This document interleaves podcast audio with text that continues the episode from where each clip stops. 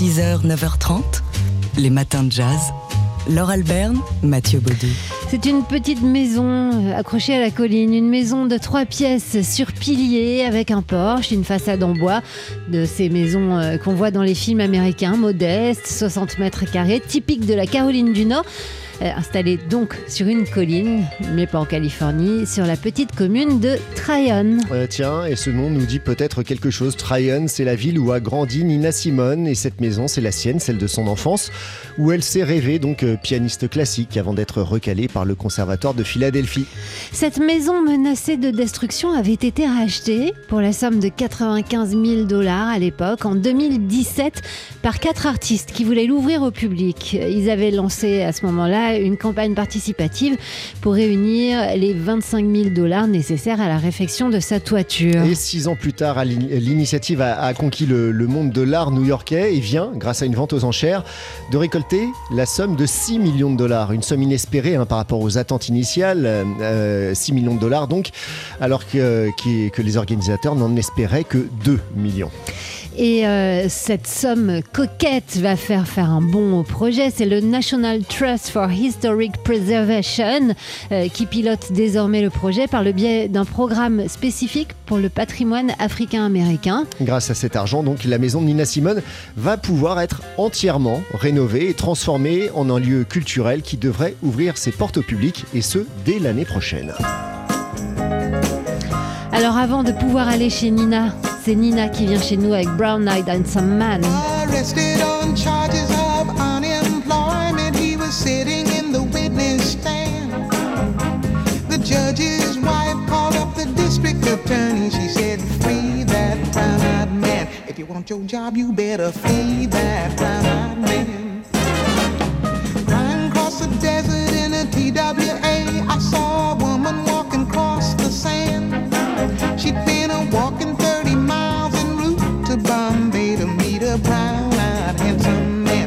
destination was a brown-eyed handsome man. Way back in history, 3,000 years, in fact, ever since the world began, there's been a whole lot of good women shedding tears over a brown-eyed handsome man. It's a lot of trouble with a brown-eyed handsome man. Beautiful daughter couldn't make up her mind between a doctor and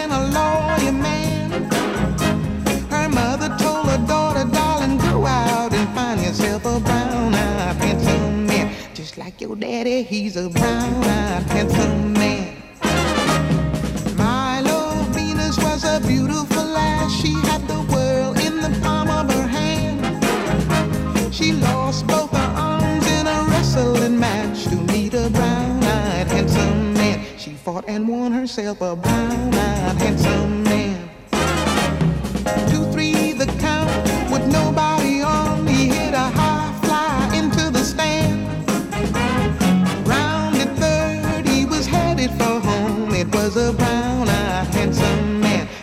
the game. It was a brown-eyed handsome man that won the game. It was a brown-eyed handsome man. Les matins de jazz. On parle immobilier, décidément, euh, aujourd'hui, dans les matins de jazz, après les nouvelles qu'on vous a données plutôt de la maison de Nina Simone, voilà qu'on vous emmène dans des agences immobilières. Oui, on va parler photos aussi. Hein. Alors, le groupe immobilier Fred et Lyon, qui dispose de plusieurs agences, donc en région parisienne, s'offre une campagne de com à pas cher, à bon prix, qui va vous permettre et nous permettre, à défaut de nous acheter un, un coûteux appartement, d'accéder au travail de photographes renommés. Mais oui, c'est plutôt original comme initiative. C'est la deuxième édition qui débute aujourd'hui de cet événement intitulé En aparté, qui a été lancé l'année dernière pour sa première édition en juin 22. Donc l'an passé, le thème c'était de ma fenêtre et cette année, euh, le, thème de En aparté, c'est Lost in Paris. Oui, c'est l'occasion donc d'entrer dans les coulisses de la Samaritaine avec euh, Pierre-Olivier Deschamps, de voir Paris en, miroir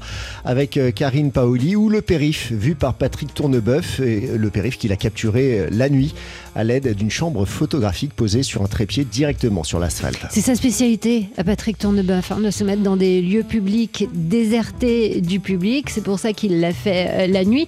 C'est un projet qui a une vingtaine d'années et donc qui va présenter ce soir euh, en beau format euh, dans l'une des agences de Fred et Lyon, une initiative euh, assez maligne et originale. On précise qu'on n'est pas obligé d'acheter une maison si on va voir les expos, ça dure un mois et ça commence aujourd'hui, ça s'appelle En aparté. Les matins de jazz. Polka. Chaque photo a son histoire.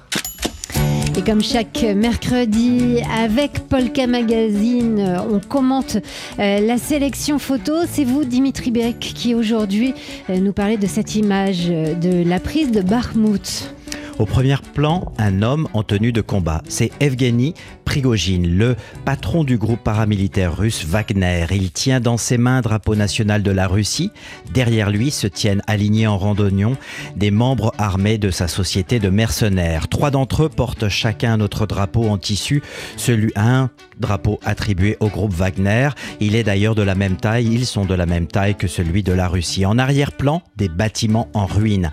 Un rayon de soleil vient éclairer la scène qui est prise en contre, en contre-jour. Cette image, Laure, est une capture vidéo extraite d'une séquence publiée le 20 mai dernier sur le compte Telegram qui s'appelle Concorde, qui est aussi le service de presse du groupe Wagner, de l'occulte groupe Wagner. Sur cette vidéo, le chef de l'armée privée russe, proche de Poutine, revendique le contrôle total de Barmout. Contrôle total et sa libération. Barmout, je vous rappelle, Laure, que c'est une ville ukrainienne dans le Donbass qui est à l'est du pays. Barmout qui a été le théâtre de la plus euh, longue bataille est la plus sanglante depuis l'invasion de l'Ukraine par la Russie. Barmout, une ancienne cité minière de sel qui comptait un peu plus de 70 000 habitants il y a quelques années encore, aujourd'hui quelques milliers restent seulement et qui vivent au milieu des tas de ruines.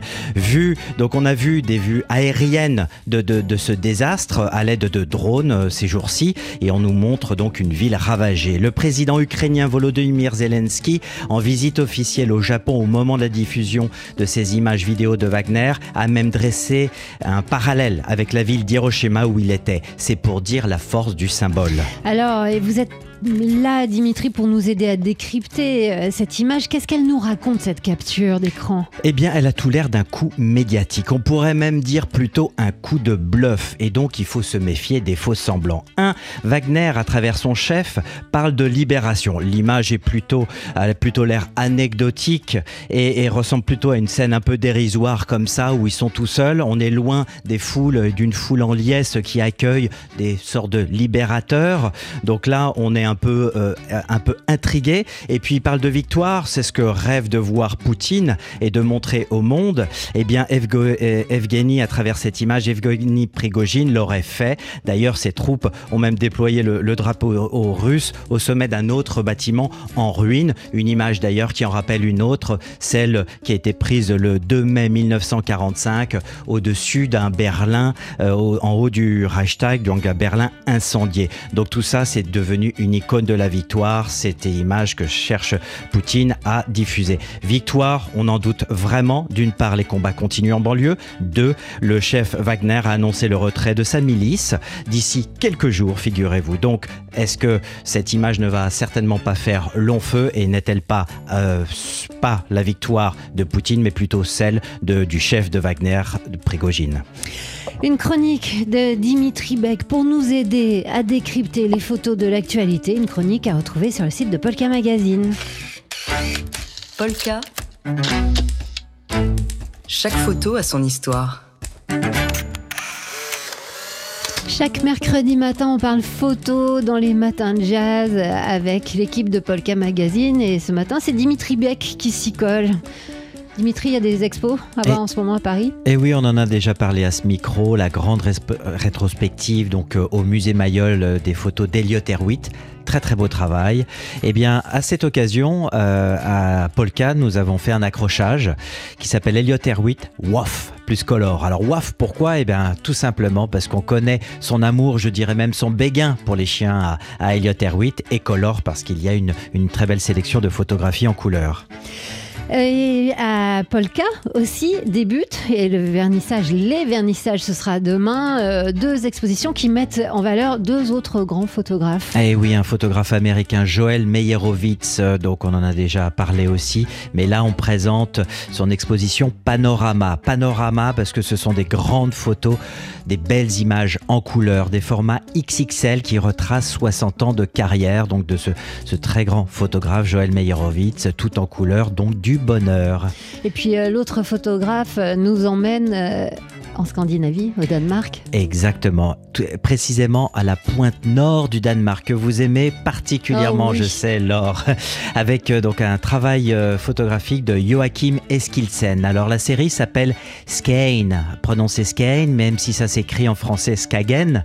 Donc Skane, et c'est un petit village de pêcheurs et c'est un endroit où de nombreux peintres se sont rendus à la fin du 19e siècle pour aller y peindre cette fameuse lumière bleue, bleu magique, un bleu comme nulle part ailleurs. C'est ce que est parti retrouver Joachim Eskilsen. Donc il y a quelques années, il allé chercher, rechercher cette lumière bleue, euh, capter, ces, capter ces, ces moments, ces instants éternels avec donc, on propose une vision douce, poétique, des paysages, la mer à perte de vue et même les personnages. Là-bas, ce sont des gens d'aujourd'hui, mais ils ont l'air presque des, des jeunes, des gens euh, pour, avec beaucoup de jeunes qui ont l'air de, de personnages de, de fiction. Voilà, donc c'est un peu comme une sorte de conte photographique. Ouais, c'est un travail très poétique, très beau et euh, une invitation au voyage. D'ailleurs, en parlant de voyage, vous êtes parti et c'est pour ça que ça, ça nous a privé de votre présence un mercredi matin. Vous êtes parti, euh, Dimitri, en reportage à Skane. On pourra lire ce reportage dans le prochain podcast dans un mois. D'ici là, vous nous invitez, on peut venir, on peut venir en famille avec nos Mathieu auditeurs. et tous nos auditeurs et auditrices, vous êtes les bienvenus demain jeudi à partir de 18h à l'adresse de Polka 12 rue Saint-Gilles, Paris 3e. Et si vous n'êtes pas à Paris, ça arrive, hein, il y a plein d'infos sur le site Polka Galerie et Polka Magazine aussi. Polka. Chaque photo a son histoire. Et Aujourd'hui, on a un anniversaire à fêter.